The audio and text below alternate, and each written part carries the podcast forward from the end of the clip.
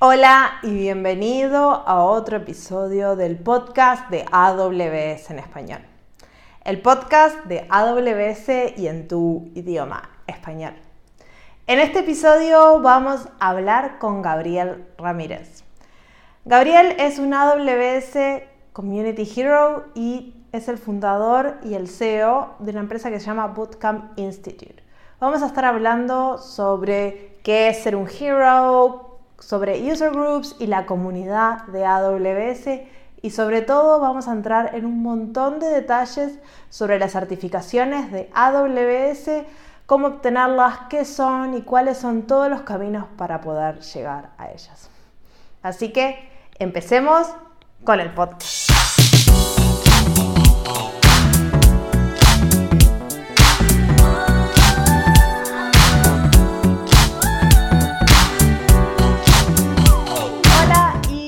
Buenos días.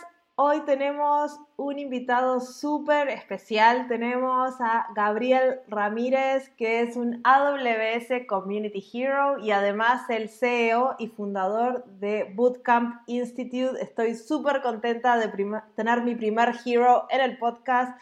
Bienvenido, Gabriel, ¿cómo estás?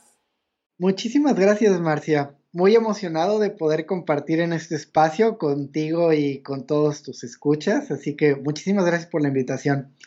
Sí, gracias a ti por aceptar. Es súper emocionante tener uno de los poquitos heroes hispanohablantes en el episodio y, este, y me encanta. Contame cómo, qué estás haciendo, qué hace Bootcamp Institute, que, un poquito de eso.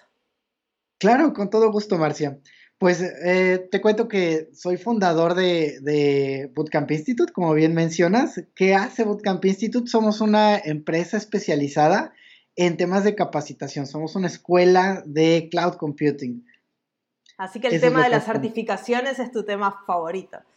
Oh, sí, y lo era antes de que, de que empezara con, con este proyecto. Así que sí, totalmente me desayuno como y ceno AWS. Todo el tiempo estoy trabajando con ese tema. Me encanta. ¿Hace cuánto que, fundaste Bootcamp Institute? Tenemos dos años realmente. Dos años estamos, hemos estado trabajando con Bootcamp. Muy bien. ¿Y es solo en México o está disponible online ahora? Con...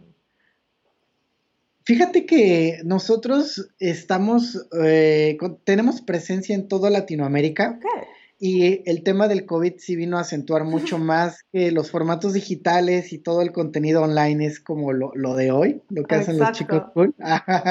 Por eso te preguntaba, porque con la vida como están las cosas ahora, todo el mundo se ha vuelto online. Totalmente, ha, impulsado mucho el tema de transformación y sobre todo la mentalidad de que uno debe de apostarle a nuevos formatos educativos, así que sí, totalmente hacemos ahora todo online. Genial, así que están los links en la cajita del episodio, la gente puede ir y mirar este, qué están haciendo en Bootcamp Institute ahora.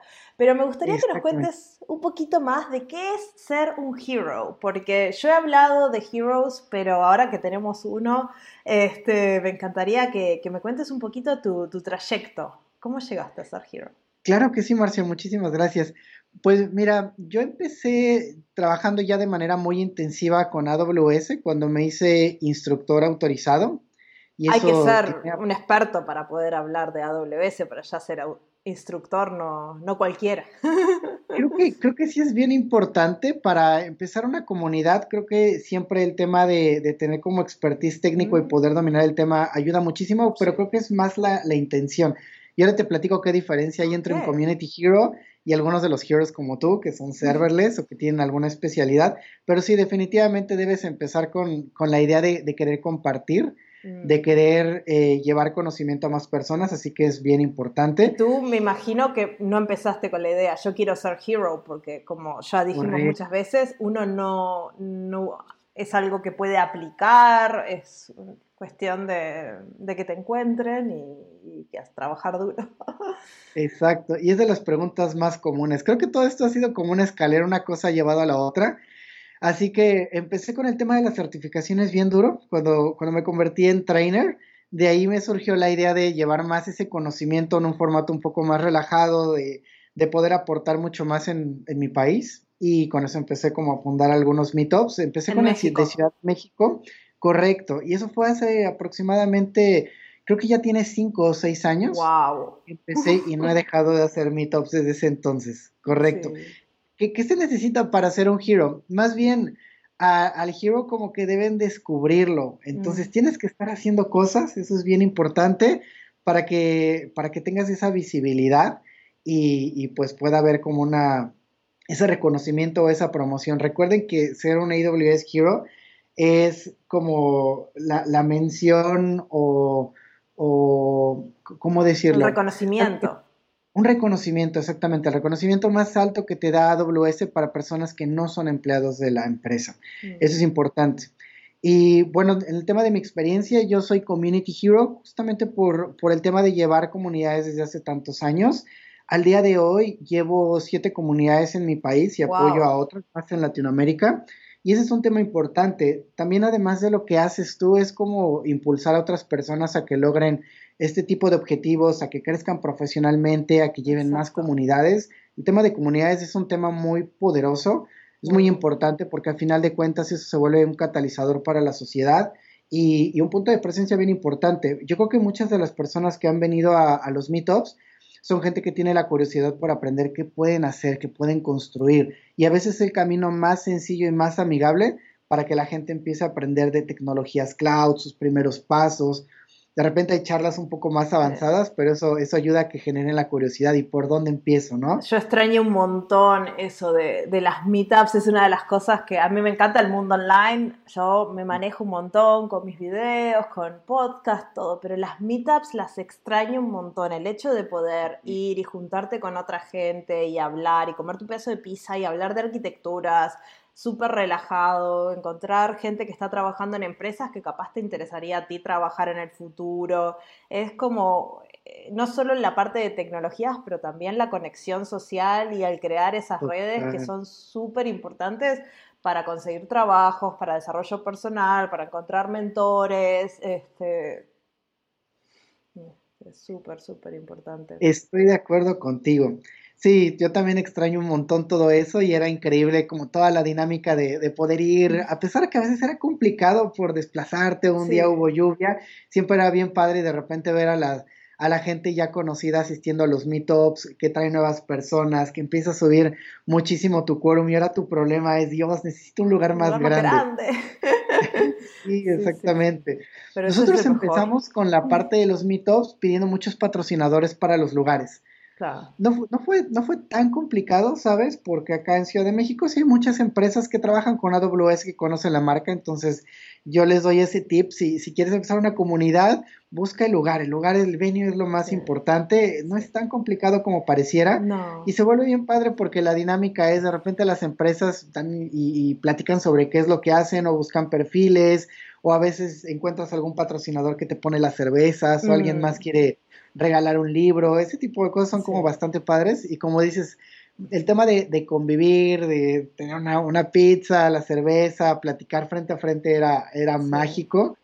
Ya regresaremos a esos tiempos, pero bueno, hay que adaptarnos. Yo en Finlandia estuve mucho tiempo liderando el, grupo de usuarios acá de, Helsinki y me encantaba cuando a veces no importaba la charla que tuvieras, aunque no pusiéramos las charlas, abríamos el, el evento en meetup.com y a las dos horas ya estaban llenas las 100 plazas, porque a la gente no le importaba la charla, le gustaba ir a hacer las relaciones sociales, ir a charlar, y a tomarse la cerveza con colegas, y la comunidad era súper como wow.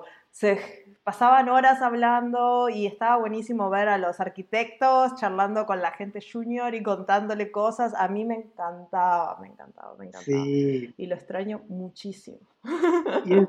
bien bonito porque empiezas a conocer a, muchas personas en otro plano y entiendes sus necesidades y, sabes por lo que están pasando, de repente te platican de sus proyectos, sus startups, y eso te ayuda mucho a empezar a, a, tejer ideas, a decir, ah, ok, ¿qué tal que, los apoyamos por este lado? ¿Qué tal que la siguiente charla va más enfocado a este tipo de público? Así es como han surgido algunas comunidades de mujeres, por ejemplo. Entonces, sí, es bien Contame un poco más de, la, de esas comunidades, porque vos estás trabajando al menos con una Awesome Women y con las embajadoras de la nube. Este, ¿qué, ¿Cuáles son los grupos de, de mujeres que estás trabajando que me contaste el otro día? Exacto. Acá en, Latinoamérica estamos impulsando una comunidad que se llama Embajadoras Cloud y está enfocada justamente a, tener ese espacio donde las chicas puedan, puedan aprender AWS. Eh, estamos haciendo esfuerzos bien importantes por bajar algunos programas sociales y hacer que las chicas puedan aprender de manera mucho más continua, ¿no? Entonces es una de las comunidades, también están las AWS Girls, que es una comunidad bastante grande de habla hispana. Entonces, sí, sí existen esos espacios. En la página que, aparece acá en los links, pueden encontrar todos los user groups que se encuentran en Américas y ahí van a ubicar las comunidades para mujeres. Eh, ha sido importante ese tema porque siempre hemos querido tener una comunidad muy inclusiva. Mm. Y, y, mucho del esfuerzo que estuvimos haciendo es justamente tener una sola comunidad. Sin embargo, sí vemos que existe cierta atracción y cierto interés por las chicas de tener su propia comunidad, así que estamos impulsando todo eso del lado de la comunidad, incluso del lado de nuestra empresa y otros patrocinadores, para que este tipo de cosas importantes sucedan para ellas. Definitivamente, yo creo que, que al final de cuentas todos queremos que todo el mundo vaya a la misma comunidad, porque, pero a veces para empezar está bueno tener capaz un lugar más seguro donde las chicas se sientan más seguras de hacer sus preguntas y de ver gente con las cuales se identifican por ejemplo, en el user group de, Helsinki, que era el que yo estaba trabajando, nosotros notamos un aumento en las mujeres cuando yo empecé a liderar el equipo. Y no es que estuviera haciendo nada mágico, es que el hecho de tener una mujer liderando en user group ya hacía que otras chicas se sintieran seguras de poder ir y no ser la única, que eso a veces ayuda a, porque no querés ir ahí y decir, acá estoy sola, este, ya tener una mujer organizando el, user group que va a estar ahí siempre en todas las reuniones hace que no seas la única. Exacto. sí, este, totalmente. Una de las cosas muy bonitas de, ser líder de comunidades, este, por ejemplo, en, Reinvent y, y, todo este como contacto que existe a través de los evangelistas, eh, cuando hay estos eventos, hemos tenido oportunidad de platicar con organizadores de muchos otros países. Tú y yo nos conocimos justamente así en un evento en Las Vegas.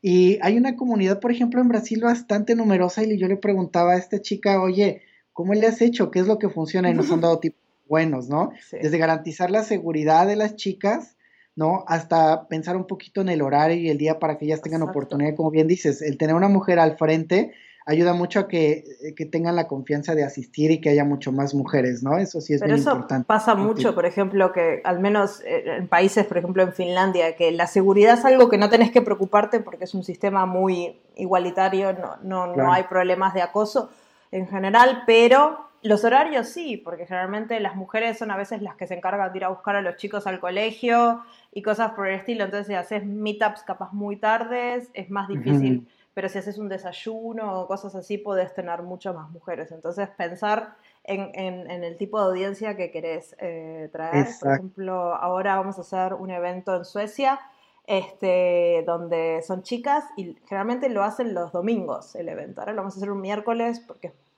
porque sí, pero generalmente es un evento de los domingos porque los domingos es los días que la mayor parte de las mujeres pueden hacerlo. Y este, claro. Y este, una pregunta. ¿Cómo se hace un user group? ¿Cómo, ¿Cómo empezás uno? Yo nunca empecé uno.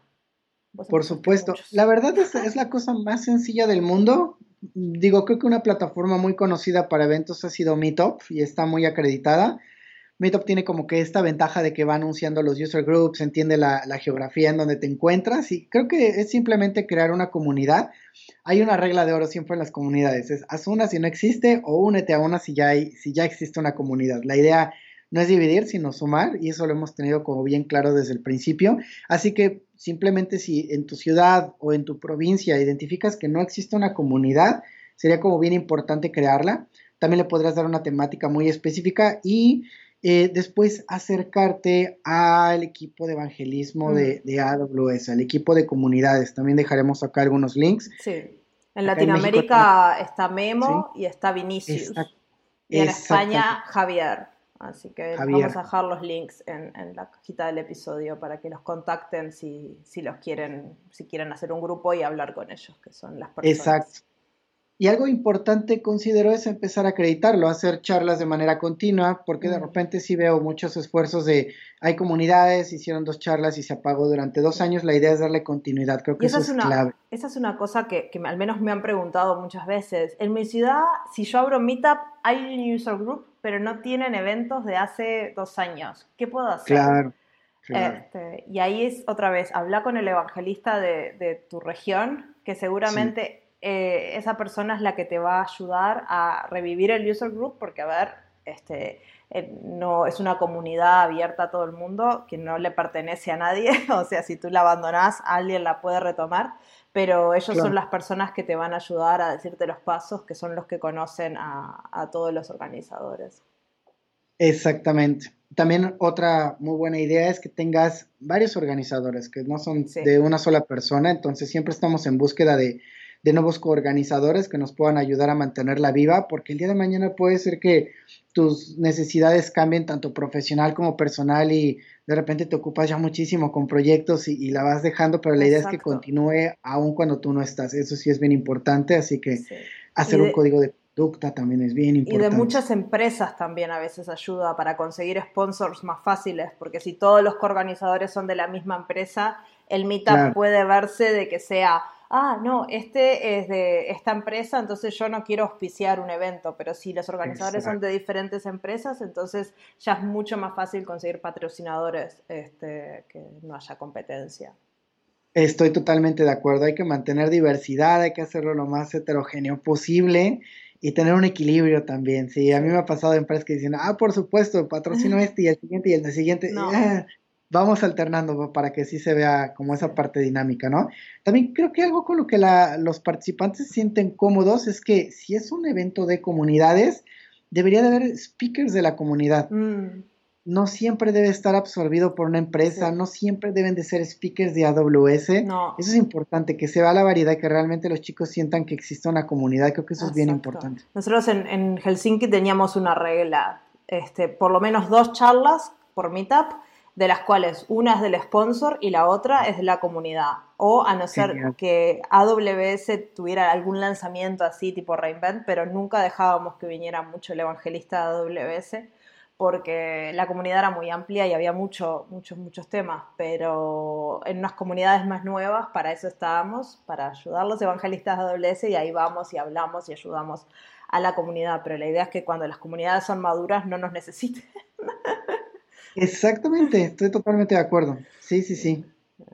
Sí, llegamos a tener incluso Reinvent Recaps. Bueno, vos hiciste el tuyo también, ¿no? En, tu comunidad. Hice como seis. Sí, por eso. Es lo mejor. Cuando las, yo el año pasado digo, ay, va a venir Reinvent, pero la mayor parte de los líderes de las comunidades de Nordics dijeron, no te preocupes, nosotros lo hacemos. Y yo dice, oh, qué bien. Claro, por supuesto. Acá en México ha sido todo un reto. Somos un país con una geografía bastante amplia, somos un país muy grande. Identificar cuáles son las zonas principales, qué grupos ya empezaron y probablemente están abandonándose. Eso es algo de lo que yo he hecho mucho, de contactarlos, platicar con ellos, tratar de reactivarlos. Eso mismo lo he hecho para algunas comunidades en Latinoamérica. Creo que eso es bien importante. Eh, si, si, vas a organizar un meetup, enfócate en ese meetup si quieres escalarlo más, busca gente que, lo pueda hacer. Identifica a esas personas que realmente tienen ese espíritu por, por hacer, por ayudar y no nada más por de repente lograr visibilidad y después dejarlo. Eso es como importante, ¿eh? Sí, sí. Y a veces es difícil saber cuál es la intención de las personas, ¿no? De si es una empresa que quiere poner a su equipo de marketing atrás del user group o es simplemente un individuo que está súper interesado y le parece que es apasionante. Este, Exactamente, sí, sí, sí. Pero bueno, si están pensando en abrir un user group, me pueden contactar a mí, me imagino que a Gabriel o a cualquiera de los evangelistas, este, Memo, les daremos los mejores consejos. O Javi y les vamos a dar todos los consejos de cómo hacerlo, porque aunque sea el mundo virtual, hay que seguir haciendo comunidad, que es lo más divertido. Exactamente. Tejer las redes en lo que regresan los eventos son súper importantes para conseguir trabajo. Mucha gente me pregunta, ¿y cómo consigo mi primer trabajo? las comunidades. O sea, vos vas a una comunidad y hablas con el arquitecto de esta empresa que está contratando, empezás a entender cuáles son sus requerimientos, te empezás a crear una relación social y es mucho más fácil conseguir trabajo que aplicando y siendo una persona totalmente desconocida. Exacto. Nosotros tuvimos una muy buena experiencia. El año pasado hicimos un roadshow viajando por algunas de las principales ciudades acá en México. Tuvimos oportunidad de tener a Alex Casalboni, oh. fuimos a, la costa, al sureste, al norte, estuvo, estuvo tremendo. Y este año lo hicimos, pero más en formato virtual y tuvimos una súper respuesta. En este caso, nuestro roadshow fue más enfocado a que pudieran tener como la, los fundamentos de, Cloud Practitioner. Entonces mm. empezamos con temas de Core Services, S2, S3, IIM, Autoscaling, y de verdad que fue increíble ver el impacto que tuvo en toda Latinoamérica, los agradecimientos de personas que decían, wow, yo no sabía cómo funcionaba esto y ahora lo sé, o logré la certificación, o ya me encaminé, sabemos que por prácticas de dos horas no, no, no tienes como todo el expertise, pero ese fue como la chispa que ayudó a que mucha gente impulsara. Y acá me estás dando el pie ideal para movernos al tema principal del día de hoy, que son las certificaciones. Este, la primera pregunta, ¿qué es una certificación de AWS? ¿Para qué me sirve? Una certificación de AWS te da un reconocimiento que es el estándar que tú puedes demostrar en la industria. Es decir, yo sí sé implementar soluciones con costo, beneficio, escalabilidad, seguridad en la nube de AWS. Yo sé que la, experiencia es súper importante, pero certificar tus conocimientos es buenísimo. En las estadísticas que yo he estado estudiando los últimos años, las certificaciones de AWS son de las más valoradas en la industria. De verdad, entras a Glassdoor, buscas en algunos índices de, de, salarios y sueldos y de verdad que es impresionante el valor que tiene una certificación de AWS. Yo te lo digo por experiencia, de verdad que vale la pena tener certificaciones en, en AWS. Sí, sí, yo creo que es una forma de, empezar, si estás buscando tu primer trabajo y tenés certificaciones, eso ya te va a abrir un montón de puertas porque estás probando que sabes y que AWS te certifica que sabes todo eso. Si estás cambiando, querés mudarte de país o un lugar donde no conoces a nadie, es espectacular tener una certificación porque es una prueba irrefutable de que sabes todo lo que está dentro de la certificación y son muy exigentes. Exactamente, sí, bastante, bastante. Sí, eh. totalmente. Entonces, ¿qué tipo de certificaciones tenemos? Hay un montón. Mira, por supuesto, tenemos las certificaciones foundational, que son como las certificaciones más básicas, el entry level. Aquí como que a veces la pregunta es, oye, necesito llevar cierto path, ya no es necesario, puedes llegar directamente a alguna de las certificaciones. Tenemos las de nivel asociado y las de nivel professional. Y en unos años eh, se empezaron a crear las certificaciones de nivel specialty. Mm. ¿Qué pasa si yo soy experto en seguridad, soy especialista de, redes? puedo aplicar para una certificación que justo se enfoca en esa área de conocimiento. Eres un experto de materia en esa área. Claro, entonces como que las diferentes certificaciones tienen diferentes eh, profundidad y y amplitud. y amplitud, ahí va, profundidad y amplitud de AWS, es una palabra muy Exacto. La de mayor amplitud justamente es Cloud Practitioner. E, esa es la certificación que te avala un conocimiento eh, a nivel, digamos, introductorio y yo siempre he dicho que es como la versión previa de arquitectura, es un arquitecto chiquito porque tienes que saber de alta disponibilidad, de tolerancia ante fallos, tienes que saber de costos, y es una certificación diseñada para personas que incluso no son técnicas. Si mm. ustedes quieren empezar en este camino, justamente deberían iniciar con la certificación Cloud Practitioner. Yo he visto que gente de ventas, gente técnica, gerentes, directores, managers aplican para esta certificación, entonces te avala el saber de qué estás hablando y cómo diseñar soluciones. Claro que sí, es una certificación bonita. a mí es una certificación que me gusta porque te pasea por toda la nube, o sea, no te entras en profundidad en ningún servicio, pero es todos los títulos y los abstract y los detalles de cada servicio que hace entonces, cuando alguien te dice, no sé, RDS, vos sabés, alguien te dice S2, vos sabés, ya no están hablando chino. Después, si entran a los detalles de implementación, ya es chino de vuelta, pero... Sí, creo que es la mejor definición, sí, sí, sí. sí, Y esa certificación yo creo que es buenísima para todo el mundo, no sé. Este, sí, sí, totalmente. Yo presento exámenes de manera frecuente y sí me llamó la atención la última vez que, que presenté Cloud Practitioner eh, se actualizó con los nuevos servicios, así que como dices, debes de estar como en, en, el borde del conocimiento, saber qué está haciendo Amazon, entonces está muy actualizada, eso, eso me gustó. Sí. Sí, sí, y es una certificación que yo diría que si tenés conocimientos de la nube en un par de semanas la estudiás y la pasás sin problema. Sin problema, exactamente. Y hay muy buenos recursos en AWS Training. Hay un curso, y esta es la primera y la segunda edición, que es la, más actual, para tomar ese curso en inglés gratuito. Entonces, totalmente, y hay muchos recursos para tomar Cloud Practitioner. Es un camino sencillo, no es tan áspero. Y después que tenemos la, el nivel Associate, asociados. Tenemos Solution Luego Architect. Vienen las certificaciones Associate.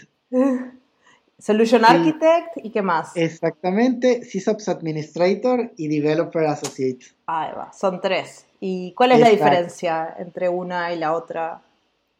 Te voy a platicar de la certificación de más demanda, que es Solutions Architect. De hecho, yo empecé con Solutions Architect y después que empecé a hacer como hobby este tema de certificaciones, eh, presenté ya Practitioner. Solutions Architect está diseñado para aquellas personas que se encargan de dar soluciones como muy holísticas, ¿no? En cualquier tipo de empresa. Un arquitecto de soluciones tiene ese perfil y conocimiento para poder brindar soluciones seguras, escalables, resilientes, muy alineadas a lo que se llama el Well Architected Framework Así que Solutions Architect es más bien un tema como generalista y especialista a la vez. Ahí sí tienes que entrar a detalle a niveles eh, de conocer características muy importantes de cada servicio. Y eso es importante porque el día de mañana que tú tienes que brindar una solución, la tienes que hacer eficiente, la tienes que hacer este, eh, económicamente viable y el conocer esas características, esos puntos finos de los servicios es lo que hace realmente lo que diferencia a un buen arquitecto entonces, sí es una certificación súper importante, pero digo, va para ese perfil que, desea brindar soluciones ante cualquier contexto. y, abarca casi todos los servicios de AWS también, te pasea por todos lados, es una certificación muy, muy amplia. Sí, tiene una cobertura bastante importante de servicios, sin embargo creo que no existe ni una certificación que, te logre preparar para todos los ah, servicios. No. demasiados son demasiados, pero si nos enfocamos en, los servicios core y un poco más allá. El día que te llega una necesidad de, hacer una aplicación que haga reconocimiento de imágenes y que también escale para dispositivos móviles con conectividad híbrida, tú sabrás cuáles son los servicios más ad hoc y, evidentemente el día que te toca implementar ya vas al detalle fino de, cómo se hace. Así que por eso es arquitecto de soluciones, porque tú eres el que brinda la solución completa. Ajá. ¿Y cuál es la diferencia entre Developer Associate? Esas más para desarrolladores. Exactamente. La de developer está enfocado 100% a la gente que escribe código, cualquier desarrollador, cualquier programador que, este está mucho más a profundidad con las APIs de S3, con las APIs de DynamoDB, con servicios de autenticación como Cognito, eh, integra, yo he dado ese curso, serverless. muy bonito, sí, claro, es muy, muy bonito ese curso temas de monitoreo. Developer es 100% para desarrolladores y en mi particular punto de vista es una certificación que bastante, bastante completa. Pero sin audiencias desarrolladores. Esa certificación es la que más me gusta, porque yo soy desarrolladora by trade, entonces es como se siente natural hacerse las preguntas que me están Por supuesto, y, y se mueve bastante rápido el equipo de training. Así que pueden esperar ver todos esos servicios cool como Amplify y todo integrado seguramente dentro de esta certificación. Así que mm. sí, vale mucho la pena. Sí, totalmente. ¿Y después cuál es la otra? System Administrator. SysOps Administrator. Esta está más enfocada para perfiles de SysOps o SysAdmins. Todas esas personas que se encargan de, dar, por ejemplo, la solución inicial de storage. ¿Qué solución de mm. storage debe tener? ¿Cómo se opera? ¿Cómo se monitorea? En temas de liberación de código también tiene bastante, que sepas hacer un blue-green, por ejemplo, un mm. canal de releasing, que domines completamente el servicio de autoscaling, observabilidad, va más enfocada para este tipo de perfiles. Interesante, así que son tres perfiles muy diferentes y si tuviera que yo decir, bueno, hago Cloud Practitioner y ahora, ¿cuál me recomendarías si no tengo mucho conocimiento de AWS? ¿Cuál me recomendarías que sea el siguiente paso? Creo que Solutions Architect. Esa es una de las certificaciones más, más amplias y más completas. Si tiene que llegar a un nivel de especialidad ni a un nivel profesional, creo que la de arquitecto de soluciones es bastante buena. Yo en lo personal me siento muy, muy cómodo con la parte de arquitectura, he sido arquitecto desde hace muchos años. Justo tuve oportunidad de escribir un libro para, para acreditar este examen, entonces para mí es el área que más me gusta, siempre el tema de arquitectura, pero definitivamente Amazon tiene oportunidad para cualquier tipo de perfil. Exacto. Así que después pasamos al nivel professional, que ahí ya es otro nivel. Ahí, ahí, tenés que tener como experiencia para pasar esas certificaciones. Exactamente. Amazon te dice que debes tener tres años de experiencia trabajando con proyectos para las associate, pero cinco años para las de nivel professional. Y sí concuerdo con este tema, más que el tema conocimiento, sí se necesita como esa experiencia pragmática trabajando con proyectos reales, proyectos mucho más complejos de conectividad con Direct Connect, eh, escenarios mucho más robustos de seguridad, por ejemplo, con temas de encripción end-to-end, conocer mucho más a detalle muchos servicios y todos los exámenes siempre son situacionales. Te ponen una pregunta y debes de, dar, muchas de las respuestas son plausibles, entonces tienes que identificar cuál es la mejor eh, respuesta al, caso de uso que te están planteando. Entonces sí, la, la, la de arquitectura profesional y DevOps Engineer Professional son dos de, ya de alto nivel, bastante interesantes, súper valoradas en la industria. Vemos muy pocos gente cercana a este nivel, así que definitivamente los, los invito a que, a que vayan al siguiente nivel. Una certificación profesional te, te da visibilidad, pero súper importante en toda la industria. Entonces, y hay que renovar estas certificaciones, vos las haces y después, ¿cuánto tiempo vale? Me parece que son cada dos años, tres años, ahora sí no tengo el dato puntual. creo que sí. Pero, por ejemplo, hay algunas eh, como reglas. Si tú hiciste Solutions Architect a nivel asociado, después acreditas a nivel profesional, se renueva automáticamente la, asociada porque va sobre el mismo track, sobre el mismo dominio de conocimiento. Entonces, y luego nunca tenés que renovar Associate si seguís renovando Professional. Exactamente, sí. Totalmente. DevOps Engineer está bien interesante, está bastante pro esta certificación. Eh, trabajas mucho con temas de CI/CD, con todos los code services, trabajas con servicios de, entrega continua, integración, generación de pipelines, aseguración de, de, esos mismos pipelines, con todo el tema de DevSecOps. Es una certificación muy bonita y sobre todo apalanca mucho los servicios que nos da AWS para crear aplicaciones a ese nivel. Entonces está bien interesante esta certificación. Suena muy, muy, interesante. Aparte a mí los servicios de Code Pipeline, Code Build y todo eso me encantan, pero todavía no he llegado al nivel profesional. Debería pararme a estudiar. Porque sí, ya estás a un paso seguramente. Esa es una cosa que, que, muchas veces me preguntan. Es como, bueno, yo conozco un área de AWS en profundidad, pero no lo conozco todo. Este, Y eso pasa mucho, ¿no? Porque es muy difícil conocerlo todo. Entonces, bueno, mm. puedo hacer el associate sin, con un poco de estudio, pero ¿cómo puedo estudiar para el professional si no tengo esa experiencia? Por ejemplo, en mi equipo usan solo serverless, entonces ¿yo cómo puedo aprender profesionalmente de autoscaling? Claro, por supuesto. Hay, hay, recursos muy buenos en Internet, así que empezaré con los oficiales. En AWS Training hay, hay recursos muy buenos. Eh, empezaron a crear estos, estos exam readiness, que son mm. cursos que puedes tomar online, súper buenos, te dan la parte heurística de cómo, cómo debes entender una pregunta, cuáles son las preguntas clave, cuál es la situación, los servicios claves. Son, son cursos bastante buenos. Yo la certificación previa que hice de bases de datos, justamente la, acredité con, ese curso, se me hizo bastante completo. La documentación es increíble. Muchos de, de, los recursos están en la documentación. Yo siempre les doy ese tip. ¿Quieres acreditar un examen de certificación? Evidentemente la cuestión práctica funciona mucho porque vas a poder resolver problemas reales, pero vete a las preguntas frecuentes. Las FIQ, las preguntas frecuentes, las preguntas frecuentes yo creo que es el mejor tip que le puedes dar a alguien de, la, de las certificaciones, porque... Claro. Y es sorprendente, Martia. Yo, del tiempo que llevo trabajando y estudiando con AWS, al día de hoy tengo 11 certificaciones y voy por la 12 justamente. ¿Cuál te falta? Eh, me falta Security. me falta Security Alexa Skill Builder, me parece. Ah, esa fácil. Sí. La de ah. Alexa fácil. Es lo que he escuchado. La de Security no creo.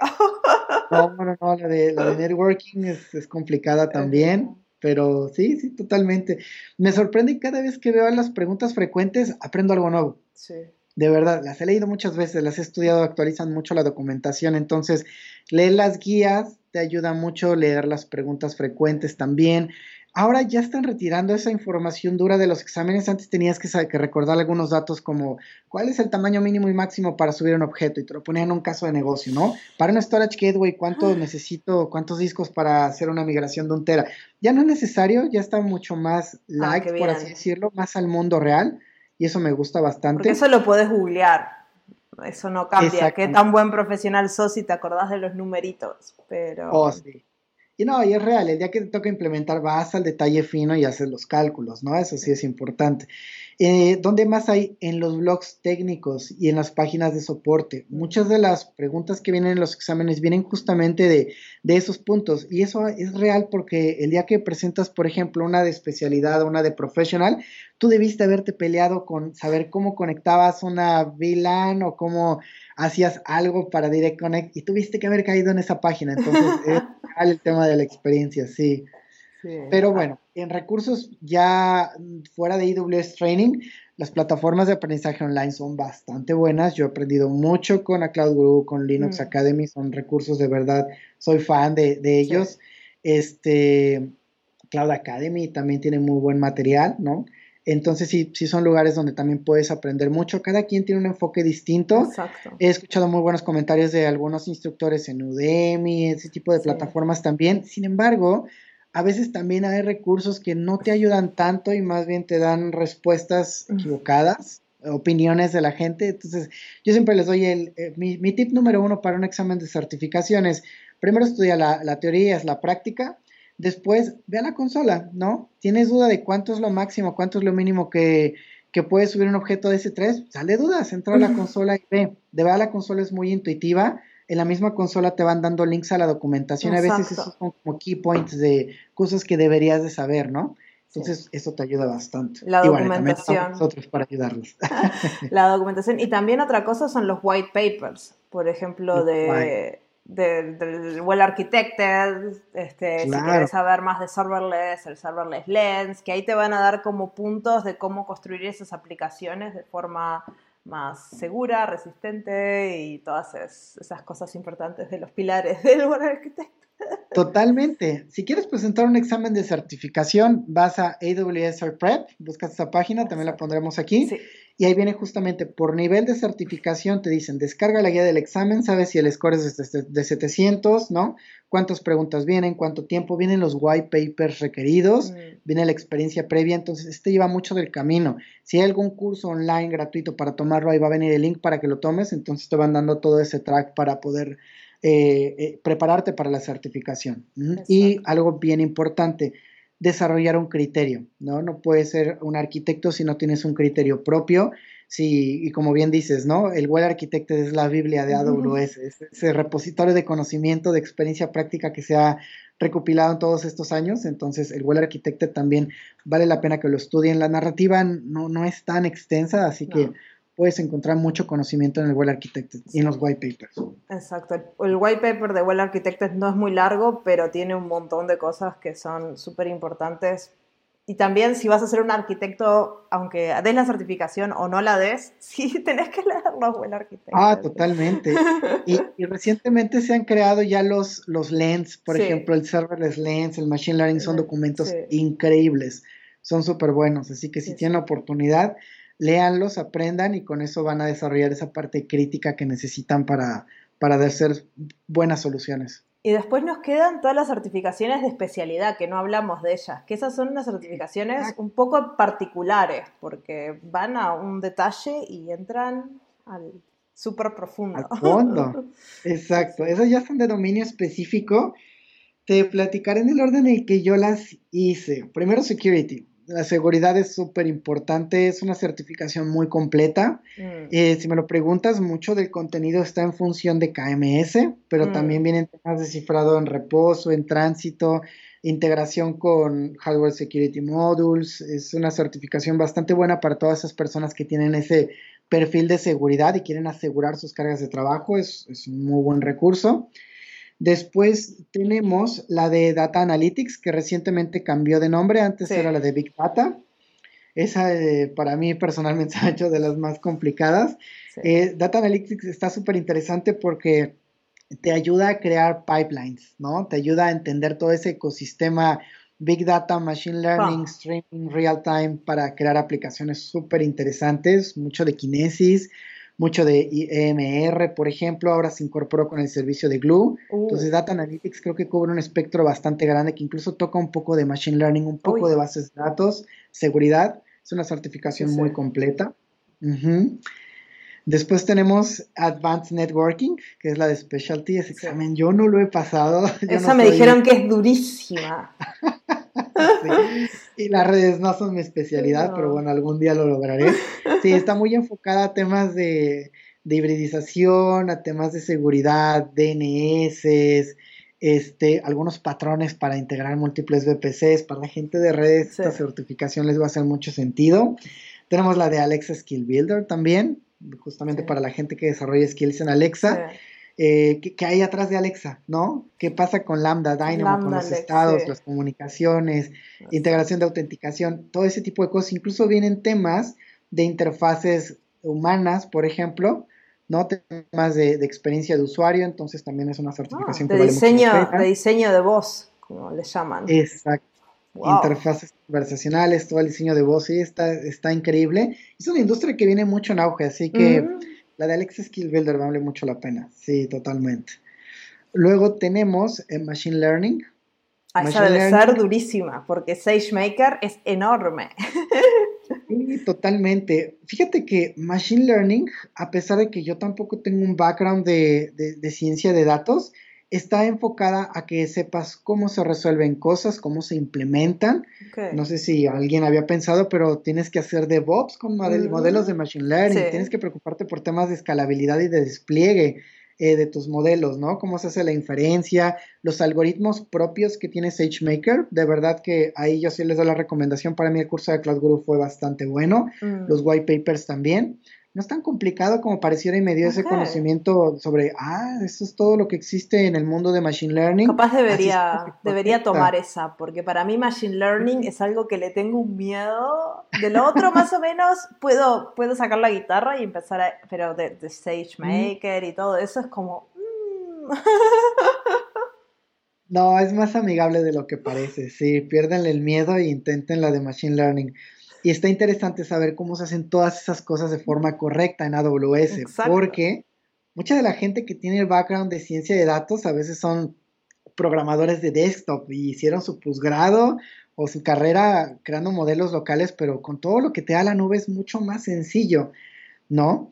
Ah, ves de repente integraciones con, por ejemplo, eh, RDS, ¿no? Aurora, para mm. hacer este, inferencia ves este, temas de, cómo desplegar tus modelos o tener toda la parte de autopilot, ¿no? Que te da mm, recomendaciones, muchos servicios que te hacen labeling de forma automática. Sí, no, no es tan complicado como parece y sí te da como ese contexto de, de, cómo se debería hacer. Así que independientemente de si no tienes el perfil de ciencia de datos, saber cómo se resuelven las cosas creo que complementa mucho a un arquitecto de, de soluciones tomar esta certificación. Aparte de todas estas certificaciones de especialidad, no tenés que tener ninguna certificación previa, puedes ir y darlas. Correcto. Puedes llegar directo y presentar el examen de certificación. Y si, si nunca has trabajado con tecnologías AWS, valdría la pena darle un vistazo a Practitioner. Exacto. Sí, totalmente. ¿Y, cuál después, la de Database Specialty. Mm, esa es nueva también. Esta certificación está súper bonita, está muy enfocado en Aurora. Ah, para mí fue impresionante. Algo bonito de, estudiar estas certificaciones es que te da un contexto de cosas que no sabías. Claro, es la idea. Entonces, cuando te preparas para una certificación aprendes muchísimo más de lo que tú imaginabas. Yo no sabía que Aurora era tan potente, que hacía tantas cosas, pero también habla, por ejemplo, de bases de datos no relacionales con DynamoDB, habla de bases de datos de, de caché, por ejemplo, de temas analíticos como Redshift, habla incluso de que hace una base de datos Ledger o por qué debería de pensar en utilizar Neptune. De esos vienen pocas preguntas, pero el grosso del examen está más enfocado en el tema de Aurora. Así que sí, es, está, está bastante interesante para todos aquellos que construimos aplicaciones basadas en datos. Sería bien importante decidir cuál es la base de datos de propósito específico que va a resolver mi necesidad de la mejor manera que incluso a veces te puede ahorrar meses de trabajo, ¿no? Mucho tiempo, simplemente entender las capacidades que tiene un producto. Sí, nosotros hace dos o tres episodios hicimos un episodio destinado a cómo elegir la base de datos correcta para las aplicaciones y es uno de los episodios que más descargas tiene. Se nota que la gente está interesada en saber cuál es la base de datos correcta y es una en AWS hay como 14, 15 bases de datos sin hablar de Redshift y, otras cosas, ¿no? Pero de bases de datos de Ledger, de TimeStream, de no sé qué, hay como 14 y es un montón. Sí, y es una necesidad que todos tenemos. Siempre cuesta trabajo elegir la base de datos adecuada y AWS es bastante maduro y muy robusto en el tema de bases de datos. Puedes encontrar para cualquier tipo de necesidad una base de datos lista para cubrir tu, tu problemática. Y ahora vamos a un poco a la parte práctica de las certificaciones. Ok, estudio para la certificación, estoy listo. ¿Y ahora qué hago? ¿Cómo me registro? ¿Cómo doy el examen? Ahora estamos en modo pandemia, no, claro. no puedo ir a ningún lado. Antes podías programarlos a través de PSI para la parte local con un testing center y eso fue una gran limitante para muchos países donde no existían testing centers. Para mí se me hace lo, más increíble que ahora lo puedas hacer desde casa. Es una muy buena experiencia, pero tienes que estar preparado. Todo sucede en el portal de AWS Training. Hay una, un tab que dice Certification. Si nunca has creado una cuenta, desde ahí la puedes crear, actualizas algunos datos demográficos y listo. Tienes una opción para poder programar tu examen te dice programarlo por PCI o por Pearson View. Por Pearson View es la opción de hacerlos justamente en un formato online desde la comunidad de mm. tu casa con tu computadora. Vas a descargar un cliente, vas a hacer una prueba de conectividad, eliges el horario y la fecha. Es increíble porque ahora que está en este modo virtual hay muchos más. 3 de la mañana. Domingos, sí, totalmente. Pero son en, son en inglés las certificaciones, es algo que es importante de aclarar, que las certificaciones son en inglés. Sí, yo siempre le digo a todos mis alumnos, acostúmbrense a trabajar en la consola y pásenlo a inglés, lean la documentación en inglés. La terminología creo que a veces es uno de los principales stoppers, porque mucha gente sí trae la experiencia práctica, tienes el conocimiento, pero una palabra hizo que no entendieras el sentido de la pregunta. Y bueno, también existen las preguntas de simulación directamente en, la, página de, PrEP, en donde puedes pues, probar justamente cómo está. Yo eso lo recomiendo una semana antes de tu examen. Entonces, Sí, justo. Eliges la fecha y si es importante, vas a necesitar una identificación oficial. Puede ser un driver's license o puede ser un pasaporte. Recuerden que esto es internacional. Otra identificación no es válida, así que estén preparados. vas a tener que tener un cuarto exacto. Sin nada en la mesa, nada abajo, te van a pedir que hagas fotografía adelante, atrás, izquierda, derecha con tu teléfono celular. Manos libres. Sí, las manos libres, si tienes lentes a veces te Ahí me revisaron adentro de los lentes, me hicieron sacar los lentes y mostrar a la cámara que no tuviera nada porque tenía estos lentes que son muy gordos y, y me tuvo que mirar a ver si eran, no sé, smart glasses, no sé, o que, que tenía algo, pero el tipo quería mirar y me causó mucha gracia. He escuchado que hasta en los tatuajes te piden verlos a detalle. Ah, no te bueno, a tatuar la BPC. Y, no, me, no, me, dejaban, bueno, botellas transparentes sí, pero yo tengo un termo, no me dejaban tener cosas este, que fueran oscuras, eh, que no pudiera ver a través, entonces tuve que traer un vasito de agua chiquito porque tenía terrible termo de té y no me dejaron. Claro. Sí, como dicen, no, hagas cosas buenas que parezcan malas, así que prepárate, si no hay necesidad de tener nada en la mesa, no lo tengas para que tu experiencia sea súper buena. Todo está grabado, el programa que tú descargas de forma local monitorea todos los puertos de tu computadora, así que ni lo piensen, prepárense correctamente.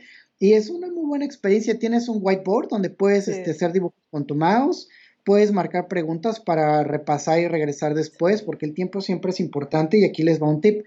Para todos los que hablamos español, tenemos la opción de agregar 30 minutos más a nuestro examen. ¡Oh! No lo sabía. ese es un truco. Eso es súper importante. Accommodations. Mm. Y ahí puedes pedir para personas que tienen algún impedimento visual, etcétera, pueden como solicitar esa parte y nosotros que no ¿Y somos nativos. ¿Y cuando te registras o cuando estás por sentarte al examen? Cuando programas tu examen, buena pregunta, sí. Justo al momento de programarlo, solicitas esa parte de acomodaciones y dice SL más 30 minutos, y leen con atención, justamente es ganar un poco más de tiempo por el idioma. Súper importante, porque en la primera no te va el tiempo muy en contra porque si más o menos sabes un poco de la nube, Cloud Practitioner es muy rápido, pero a medida que van pasando las certificaciones, el tiempo se vuelve súper escaso. Sí, totalmente. E, en ese tema del tiempo e, es importante porque a final de cuentas cuando tú estás seguro de los conceptos, imagínate el día que estás en una junta en tu empresa, ¿no? Mandan a llamar al arquitecto y no puedes decir, ay, este, ¿cómo se resuelve esto? Déjenme checar la documentación en 30 minutos les digo, no, no, no, tienes que tener la respuesta clara y por eso el tema del timing es tan importante. En las certificaciones ya professional y de specialty van subiendo el tiempo. Si mal no recuerdo, en Specialty tienes 270 minutos. Es bastante tiempo para pensar, para diagramar, porque las preguntas son mucho más complejas, pero sí tienes mucho más tiempo para los exámenes. Igual, yo creo que un buen tip también es pasar por todas las preguntas, intentar responder todas las que te parecen fáciles, porque siempre hay un tema que sos más fuerte vas por todo el examen y respondes preguntas y después empezás a ir al, como que ya te sacaste por lo menos 30, 30 preguntas de arriba este, y te quedas tranquila, porque eso de ir respondiendo de a una y te trancas y te quedas trancado, el tiempo sigue pasando este, y una pregunta a veces te puede arruinar 10 preguntas siguientes que no te dio tiempo para responder. Entonces, al menos es algo que hago yo. Yo me siento, le doy toda una pasada al examen, respondo todas las preguntas que me siento súper cómoda y después ya vuelo. y hay que evitar el overthinking. Mm. Si no están seguros, déjenla al final, vayan por lo que sí están seguros y ya al final, ahora sí pensamos, porque si no de repente eso nos, nos consume mucho. Nos genera mucho estrés y ya no, ya no piensas con claridad. No, no queremos asustarlos, pero siempre las recomendaciones, váyanse muy preparados al examen. Eso es importante. Hay muchos recursos, bastantes, en inglés, en español, en video, lectura, eh, pruebas, laboratorios, simuladores. Hay muchas cosas que pueden hacer. Aparte de los simuladores, en AWS Training tienen esos conjuntos de preguntas que te ayudan mucho a saber si estás preparado. Eh, al momento de presentar el examen ahora en este formato desde casa, puedes decir en ese momento, quiero reprogramar el examen, si entras antes. Antes no. Tienen que ser tres días antes y si no ya lo, o lo presentabas o lo perdías. Ahora sí puedes reprogramarlo, así que puedes patearlo varias veces hasta que estés 100% seguro. Y recuerden que cuando presentas el examen tienes un periodo de espera antes de volver a presentarlo, así que traten de ir lo más preparados posibles para que tengan, no tengan ese tema de, de tener que hacer una espera más larga. Y lo bueno es que el resultado es inmediato, te dicen si pasás como apenas terminas el examen, así que los puntos y todo eso te lo van a mandar un correo luego, pero el pasar ya quedas como uff. Lo es en ese momento, sí. Agregas tu batch a tu perfil de, de, LinkedIn. Para los que no tienen cuenta, se los recomiendo muchísimo. Te genera mucha visibilidad. Es increíble la cantidad de, de invitaciones, propuestas, cosas laborales, proyectos que salen cuando tú tienes una, una certificación. Genera mucha visibilidad, así que vale bastante la pena esto. Exacto, y aparte hay el grupo de, de, AWS para la gente que está certificada y hay algunos beneficios extras que vas a ver cuando terminas tu primera certificación que vas a poder acceder este, Exacto. cuando terminas. Descuentos en tus siguientes exámenes. Ajá. Sí, así que hay un montón de cosas, pero no hay que asustarse, es cuestión de práctica y como todo, uno nunca sabe las respuestas a todas las preguntas, así que Tampoco entrar en pánico, decir tengo que saber AWS de arriba abajo, no, bueno, hay cosas que uno sabe muy bien y hay cosas que no tanto y hay que estudiar esas cosas que, no sabes tanto. Exactamente. Pero sí, así que no sé, ¿tenés algún último tip para decirle a nuestra audiencia sobre las certificaciones? El último tip sería, mmm, certifíquense. no le tengan miedo, no lo pospongan. Sí, no, no, no, no le tengan miedo. A veces pasa que lo postergas demasiado. A veces ya sabes, pero crees que no sabes. Ah, Entonces, inténtenlo, sí. Yo, mucha de la gente que, he capacitado, y eso han sido cientos de personas en los últimos años, eh, ya están listos y creen que no están listos. Entonces, totalmente háganlo, háganlo. Vale mucho la pena. ¿Cómo sabes si estás listo así? ¿Cuál, ¿Cuál sería como lo que decís, bueno, estoy lista. ¿Hay, algún secreto para darse cuenta? Para toda esa gente que está lista pero necesita una confirmación. creo que el examen de práctica te ayuda mucho a darte cuenta si estás ahí o qué tan lejos mm. estás de, poder tener el examen. Si tú acreditas el examen de práctica, ya nada más es reforzar algunos conceptos. Si estás muy lejos de en ese examen de práctica, sí toca nada más profundizar un poco más en los temas porque probablemente la práctica ya la tienes. Así que sí, háganlo, certifíquense ese año, es un muy buen reto, es un muy buen objetivo, tanto personal como profesional. Así que esa es la invitación, certifíquense, intenten lograr ese batch. Me encantó. Y, este, y creo que ahora estamos listos, tenemos nuestros conocimientos para ir y certificarnos, así que ya saben, tip súper importante, si no se sienten cómodos con el inglés, le dan esos 30 minutos extra, este, lo pueden hacer online a las 3 de la, la mañana en su casa cómodamente, este, sin que les moleste nadie. y certifíquense. Y únanse a una comunidad, a una comunidad local o ábranla si no existe. Pónganse en contacto con nosotros. Hay un montón de comunidades online hoy en día, así que también busquen que hay, por ejemplo, eh, una que a mí me gusta mucho es la de 100 Days of Cloud, 100 días de la nube, que tiene una versión en español, ahora están en el grupo de Discord, tienen un, capítulo en español este, para, para, hispanohablantes y así me imagino que hay un montón de comunidades también que, que, tienen un episodio en español para... En nuestro canal de Slack tenemos hasta un grupo de estudio para Solutions Architect, sí, sí, sí. Porque es súper importante hablar con otra gente y motivarse mutuamente este, para no sentirte perdido y procrastinar. Aprender en comunidad es lo mejor, sí, por supuesto, y para dar los primeros pasos también, así que Súper invitados. Bueno, muchísimas gracias Gabriel por el tiempo. Este, todos los links para encontrarte y mandarte mensajes y unirse a tus comunidades van a estar en la cajita de descripción del episodio. Este, un honor que hayas aceptado y que nos hayas contado todo esto hoy. Todo lo contrario, muchas gracias a ti Marcia, fue un gusto compartir contigo. Muchas gracias y que tengas un muy buen día. Igualmente, hasta luego. Muchas gracias. Muchas gracias por escuchar el podcast hasta el final. Todos los links que mencionamos en el episodio van a estar en la descripción del mismo. Hay un correo electrónico en el cual nos pueden escribir para recomendarnos temas o personas que les gustaría que entrevistemos en el futuro. Y nos vemos en el próximo episodio del podcast de AWS en español en dos semanas. ¡Chao, chao!